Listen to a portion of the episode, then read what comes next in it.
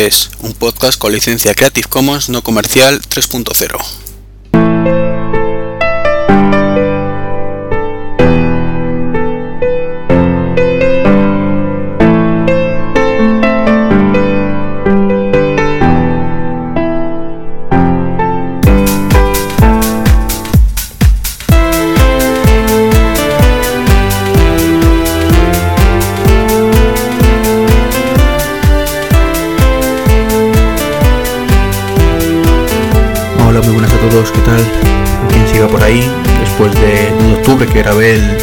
anterior, intento sacarlo en ese momento de microondas, aunque rápidamente tuve que volver a meterlo de nuevo.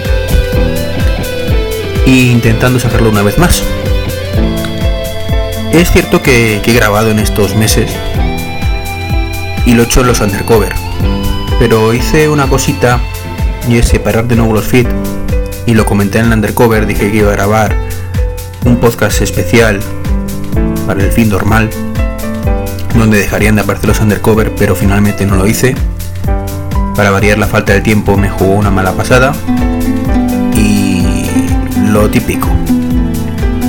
Lo hago mañana, a ver si tengo un hueco, la semana se viene, eh, bueno ya llevo tres semanas, ya bueno, dos meses después ya, ya da igual. O sea, ya el que no se haya dado cuenta ya es que pasa el tema. Entonces bueno, eh, lo cierto es que se ha notado bastante las descargas de los undercover, esta separación de feeds. Eh, para que hagáis una idea, mm, yo miraba la. Ya que perdí el control de los archivos descargados, en el podcast normal pues me fijaba mucho en los undercover para ver una media de descargas y eran unas 1200, una cosa así. Pues la cosa se quedó en 200, 300, me parece que unas 500 en total en los undercover normales. Eso claro, me hizo pensar que realmente era un problema del feed. No es que me preocupe el tema de descargas. Perdonad. No es que me preocupe, en el sentido literal de la palabra. Yo siempre lo he dicho que a mí con que me escuchen cuatro gatos me basta y soy tan feliz. Pero es cierto que me preocupa el hecho de que esos cuatro gatos o, o 1200 gatos que estaban suscritos, digo yo que algún interés tendrán, y que dejen de escucharlo por culpa mía de no haber puesto ese podcast ahí recalcándolo de oye que sepáis que pasa esto, etcétera, etcétera. Porque yo lo, separé pues eh, dos días después de sacar el podcast, el último undercover que puse en el feed común. Entonces todos los que se le intentaran actualizar después de esos 48 horas, la idea era que lo supieran mediante ese podcast famoso, pero como no llegó, pues eh, se perdió en el limbo. Pero bueno, bueno, como siempre, disculpar por los ruidos y estas cosas. Son cosillas del, directo, como digo yo. Y bueno, es el primer podcast que estoy grabando en mi nuevo, en mi nuevo despachito. Nos hemos cambiado de domicilio. Y es que con la teníamos una niña en camino, si no lo sabéis, bueno, pues estamos embarazados ya desde hace unos meses. Estamos a puntito de dar a luz. Y donde estábamos anteriormente, pues digamos que se nos quedaba bastante pequeño, además no tenía ascensor y bueno, no puedo imaginar con el carrito, fin. Tuvimos la suerte de encontrar eh, la opción de, cambiarnos y bueno, aquí, estamos. Nos ha costado sangre, sudor y lágrimas en todos los sentidos de la palabra. Pero bueno. No sé si comenté en el podcast normal o en los undercover que también sufrí un pequeño cambio forzoso de trabajo. Eh, ya no soy un desarrollador activo, a menos no es lo que me da de comer en el mes a mes. Eh, y ahora, pues bueno, hasta que, aunque siempre intentaré reconducir mi situación hacia viejos, ya me entendéis, viejos hábitos iba a decir, pero bueno, no, son hábitos, sino bueno, hacer lo que es mi profesión, que es la informática. Bueno, ahora tengo mis labores en la venta de equipos informáticos, por fin, después de también sudar un poquito, pues estoy que sepáis hago un poquito de spam por si acaso, que estoy en el departamento de informática de, del corte inglés de, Pozuelo en Madrid. Así que bueno, si queréis un ordenador, un Mac, un iPad, eh, un ratón, un accesorio de cualquier tipo, incluso un antivirus si tenéis un PC, pues bueno, me podéis venir a visitar, me decís que, que sois vosotros, que me escuchéis en el podcast y demás, y yo estaré encantado de, de atenderos y cubrir vuestras necesidades de, ese momento. Y bueno, tras el contaros un poco esto del cambio del feed, de trabajo y domicilio, bueno, lo del feed, importante. Si os interesan mínimamente los undercover, eh, suscribiros, tenéis el enlace en, el podcast, en el, en el podcast, en el blog. Y en iTunes también aparece. Y ahí, bueno, tampoco es que grabe mucho. Cuando puedo, eh, grabo dos, tres veces eh, camino del trabajo, volviendo del trabajo. Y bueno, como el problema es que vamos a ver. Tengo poco tiempo para escuchar podcast. Entonces, em, entre que mi equipo no es el adecuado para grabarlos, al menos en movilidad, y que si grabo el podcast camino del trabajo no puedo escuchar un podcast, pues suelo escucharlos y ya buscaré otro momento para grabarlos. Pero bueno, intentaré grabar más a menudo, pero bueno, el caso es que se me han acumulado unos cuantos temitas de estos mini temas, como digo yo. Y han dado pues como resultado pues este podcast que estáis escuchando y del que llevo casi 10 minutos y no he empezado. Ya sabéis que tiendo a divagar mucho no lo siguiente. Pero no pasa nada, es cortito, son tres temas, de verdad. Tres temas y, y ya os dejo. Que además si no se acostumbráis y no puede ser, no puede ser. Eh, en fin. Estamos en octubre, último podcast. Eh, han pasado muchas cosas desde entonces. Salió, por ejemplo, eh, Windows 8.1. fue la JPOD. Una pasada, y no es porque estuviéramos metidos en el ajo un servidor y unos cuantos flipaditos más. Pero creo que salió genial. Y mm, desde aquí todo mi apoyo. Sé que no he podido demostrar todavía de otra manera por falta de tiempo, por supuesto, a los organizadores de la JPOD 14, que va a ser en Barcelona, amigos Sune y compañía. Así que bueno, aquí toda la suerte del mundo, que ya lo, hice en su podcast, una, invitación. Pero bueno, no quería pasar la oportunidad de hacerlo aquí. Y bueno, como he comentado hace un ratito, pues eh, voy a empezar por, aquí, por ejemplo. El segundo, el tercer punto, ¿no? Voy a poner el primero, o el segundo, por el primer punto de la presentación. En octubre salió eh, la versión de Windows 8.1 que pues digamos que devolvió el menú de inicio a, Windows, a Windows 8.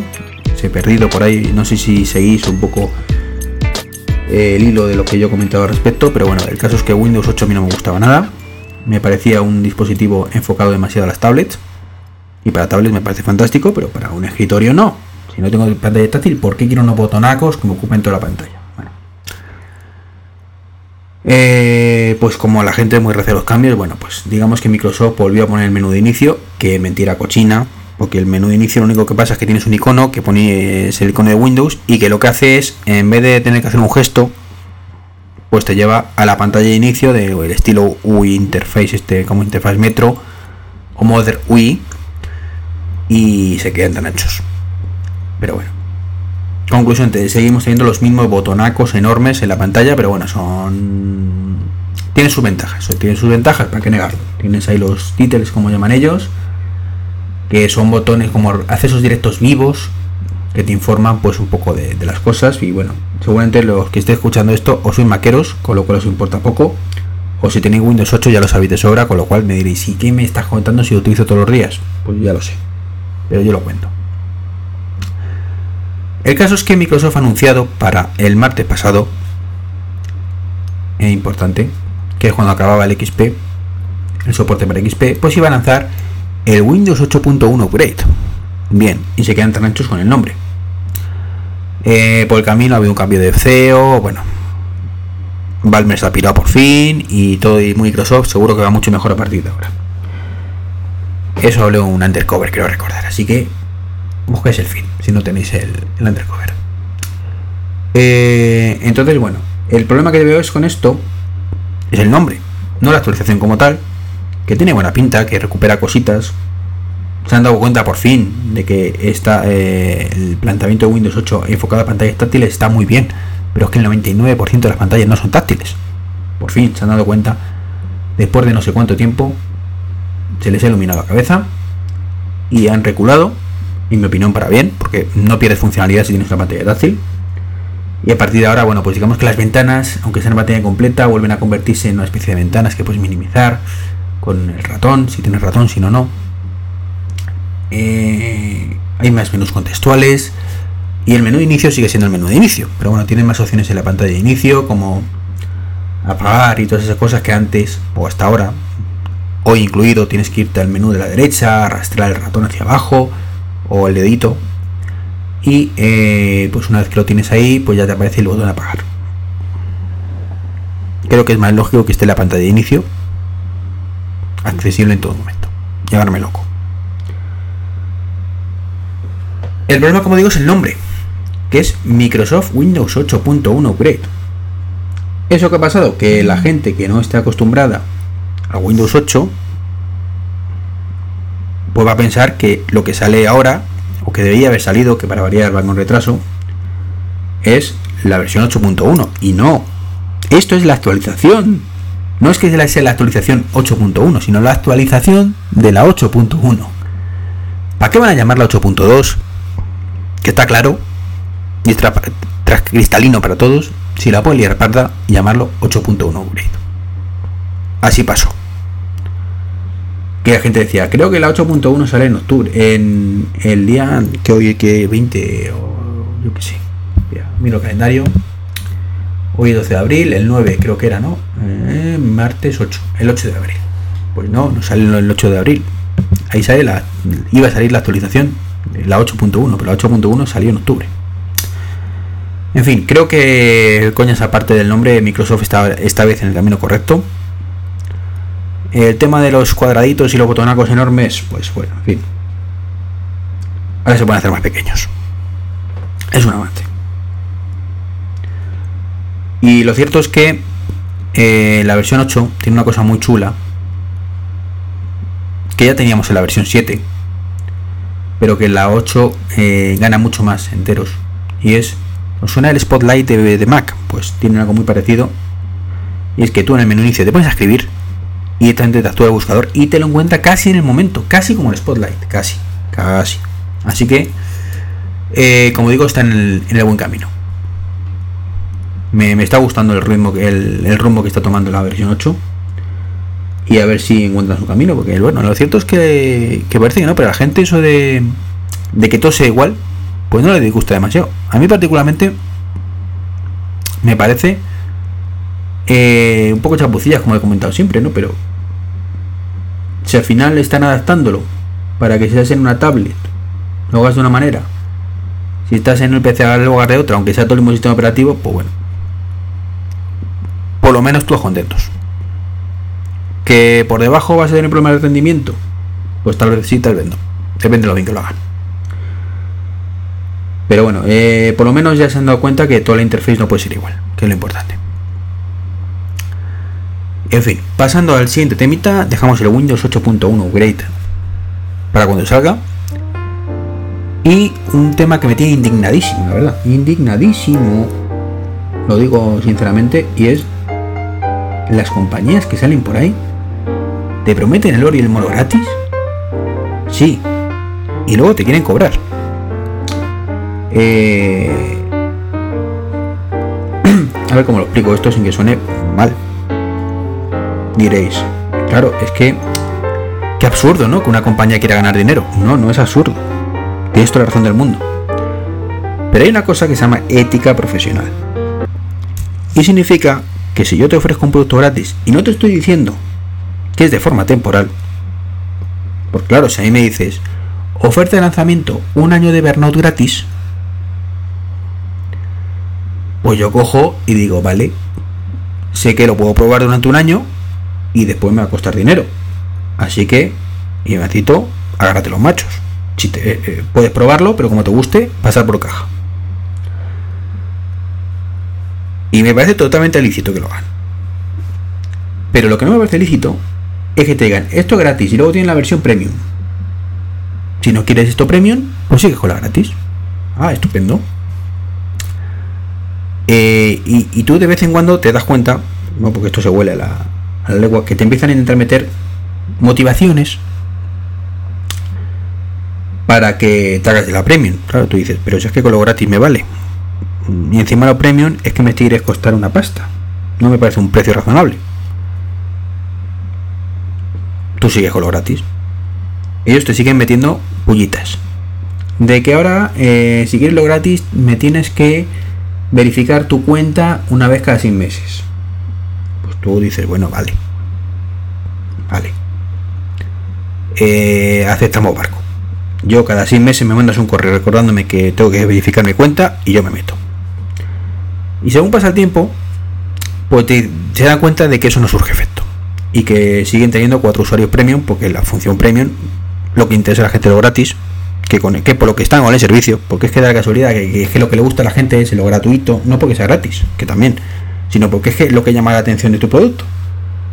Esa funcionalidad que mola y que resulta que es que la has puesto gratis inicialmente. Pues como iba diciendo, entonces te dicen, no, ahora es que en vez de una vez cada seis meses, va a ser una vez cada tres. Dice, bueno, vale. Venga, llevo contigo no sé cuántos años. Eh, venga, si es lo que necesitas tú para seguir subsistiendo, pues yo lo hago cada tres meses. Claro que luego sigue pasando el tiempo y es una vez al mes. Y dices, joder, están pesados. Están pesados. Pero bueno.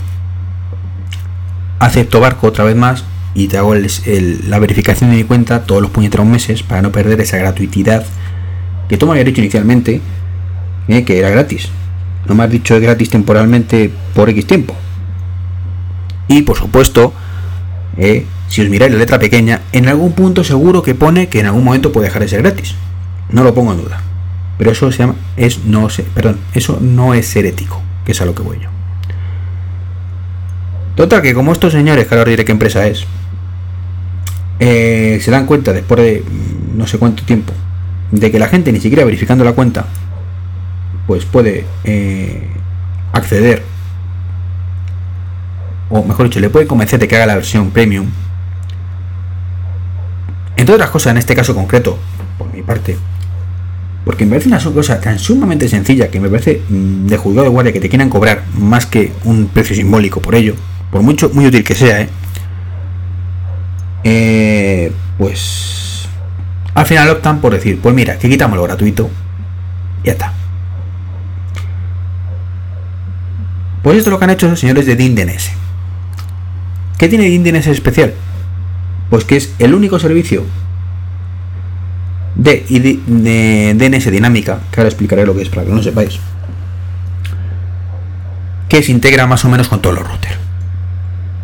Hay algunos que integran más servicios, pero la mayoría, si solo tiene que integrar uno, integra este. ¿Por qué? Porque es de los primeros que salió, eh, por tanto, de los que más gente tiene, y por tanto los routers pues tiran hacia lo que la gente tiene.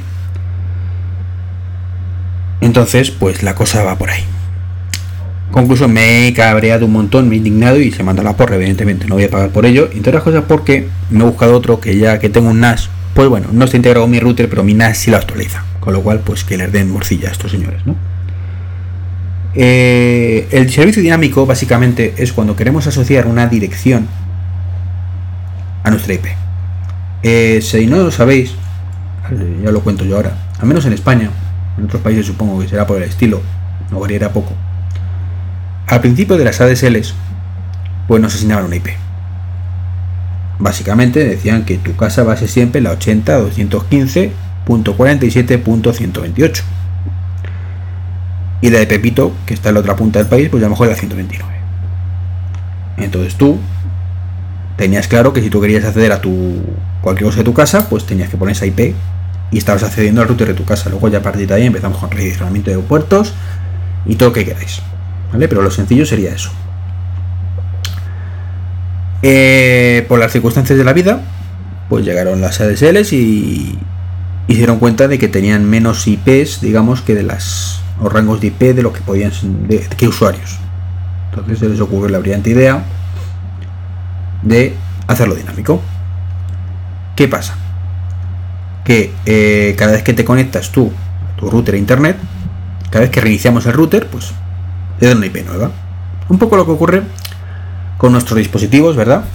Sí, eh, cuando tenemos DHCP. Pues tienes un servidor que te da la IP y muchas veces coincide y otras muchas no. Depende de la cantidad de dispositivos que tengas en el, conectados en ese momento y, y estas cositas que, bueno, tampoco quiero entrar en tecnicismos.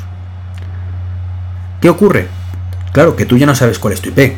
La puedes mirar, pero eh, si tú imagínate que quieres hacer a tu NAS y tú sabes que tu IP es la 80.125.17.8, que no tiene que ver con la otra que me, estoy inventando sobre la marcha, y de pronto reinicia, se va la luz en tu casa, se reinicia, ya no tienes tu IP. Porque si estás en casa, pues todavía puedes mirarlo. Es una molestia, pero puedes mirarlo.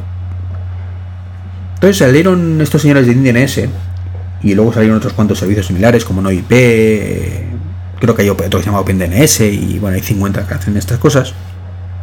¿Qué lo que hacen es instalar un programita en el ordenador que digamos que cada X tiempo, sobre todo cuando detecta un cambio, pero cuando tienes el ordenador, mira qué IP pública tienes y te la notifica. Y te asocia, digamos, tú dices que quieres asociarlo a una URL que sería como un dominio tuyo. Sabéis que si metís trek23.com, pues es mi, mi, blog. Pues hay otra dirección que es trek23.com, en vez de, perdón, trek23.dindns.org, que eh, pues en este caso me redirige a mi casa.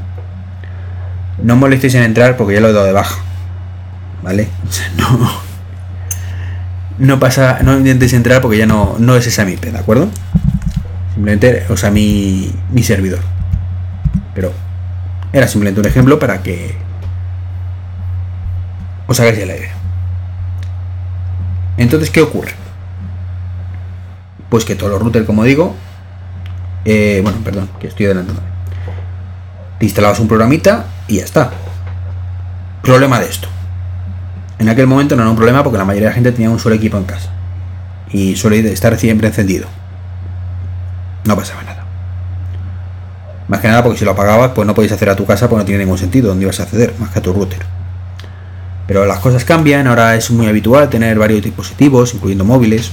Entonces a lo mejor tienes en una casa tranquilamente 10 IPs diferentes. ¿Qué pasa si quieres acceder a alguna de ellas? Que no puedes, salvo que tengas el ordenador que justo con ese programita encendido y notifique el cambio. Esto significa básicamente un coñazo. Entonces los routers empezaron a traerlo. De hecho, antaño, ya hace tiempo que, viene con ello y es el propio router que cada vez que hay un cambio de IP pues la notifica. Todos contentos. El router es el que se conecta a internet, mejor que él no lo va a saber nadie cuál es su IP y mejor que él no va a saber nadie cuándo cambia. No notifica y punto. Pero es eso, notificar un IP, un registro. Cóbrame un valor simbólico y yo te lo pago encantado. Pero no me cobres una pasta por servicios que yo no quiero. Entonces, estos señores de DNS, que son como digo majísimos, pues han hecho eso.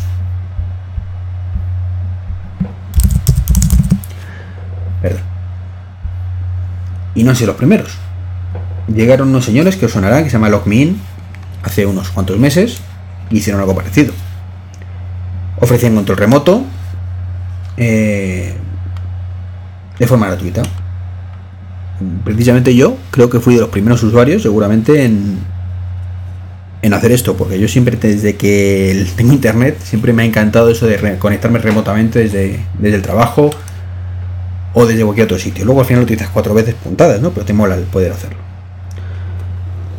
Entonces, no sé yo si sería el número uno o el número 10.500, pero aseguro que mucho antes de que se fomentara, digamos, se diera a conocer LogMe, pues yo ya estaba ahí como un campeón haciendo mi cuenta de LogMe. Y no es que me guste colgarme medallas, es que es, es la realidad. Entonces, eh, pues de pronto, pues, y esto es lo mismo, era gratis, pero como mucho podías asociar hasta 10 equipos a una cuenta. Vale, es razonable. Eh, pero empezaron a pedirte cositas para eh, ofrecerte cositas a que pedirte pues, para que te hicieras premio.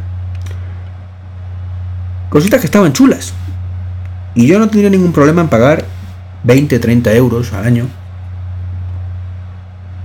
por un acceso pues a esos mismos 10 ordenadores completo. O sea, yo no es que no es, es todo gratis de siempre, no se trata de eso. Pero ¿qué pasa? Que te piden 10 dólares creo que es, 15, ya no sé ni la cuota, por ordenador. Claro, yo esto lo utilizo sobre todo para soporte a familiares y amigos. por supuesto, ellos no están dispuestos a pagar.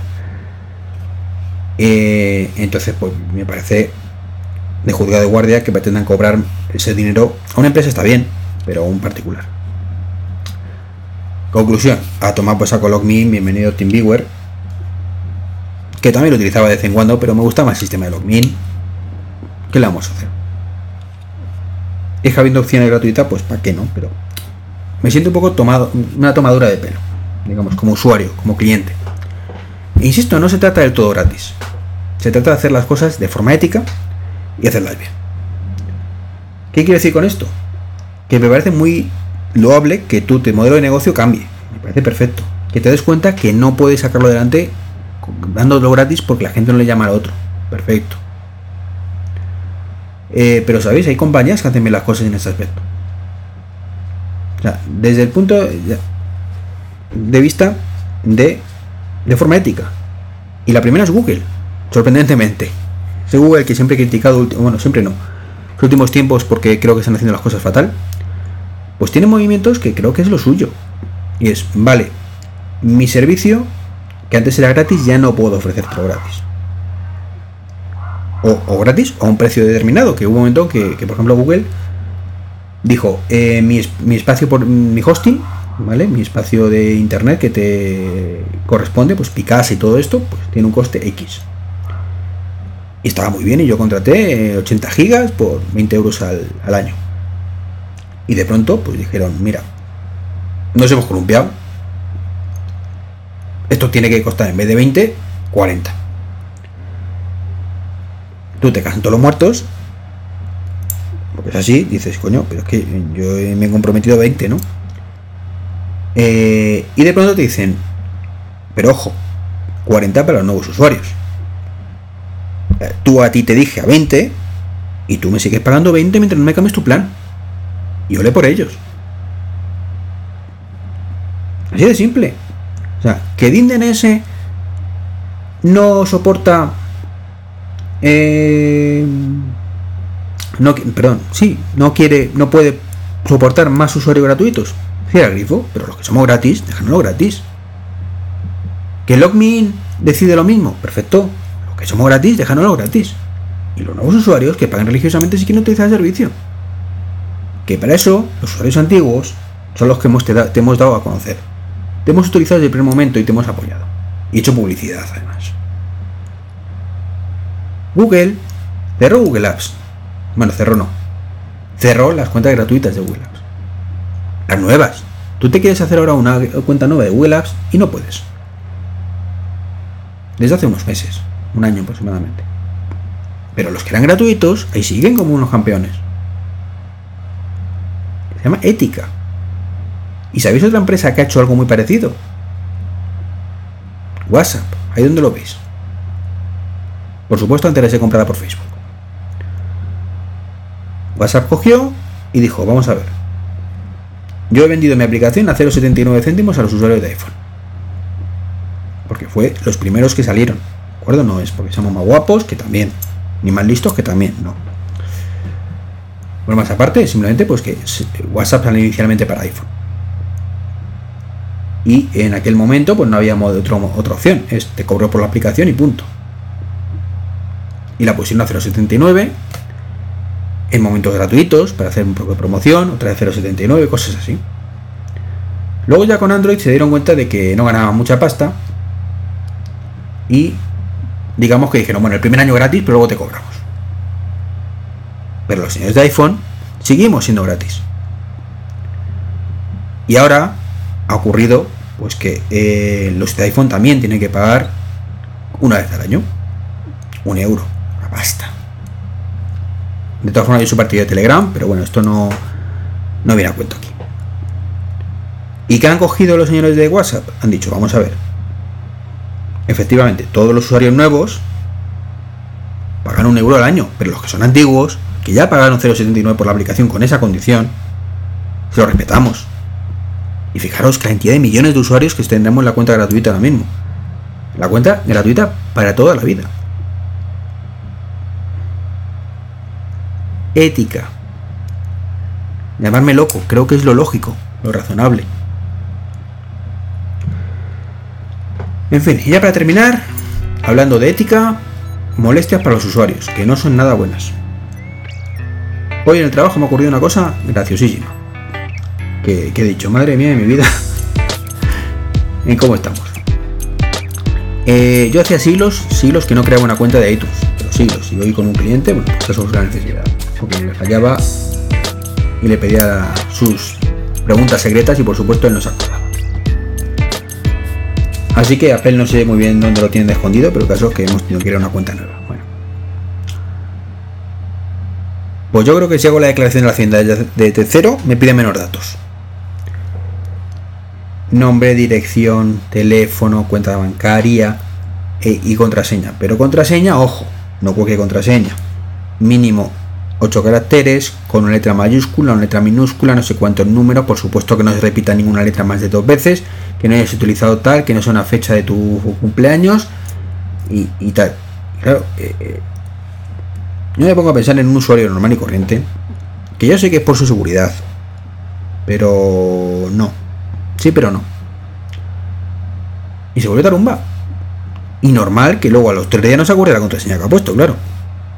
Entonces, ¿qué hay que mirar por la seguridad de los usuarios? Sí, pero hay que poner un límite razonable y buscar opciones que no sean tan sumamente molestia para ellos. Porque es molestia. si tú pones una contraseña ultra complicada, no sé, efectivamente, no te la van a piratear. Pero es que no vas a poder hacer ni tú porque no te vas a acordar.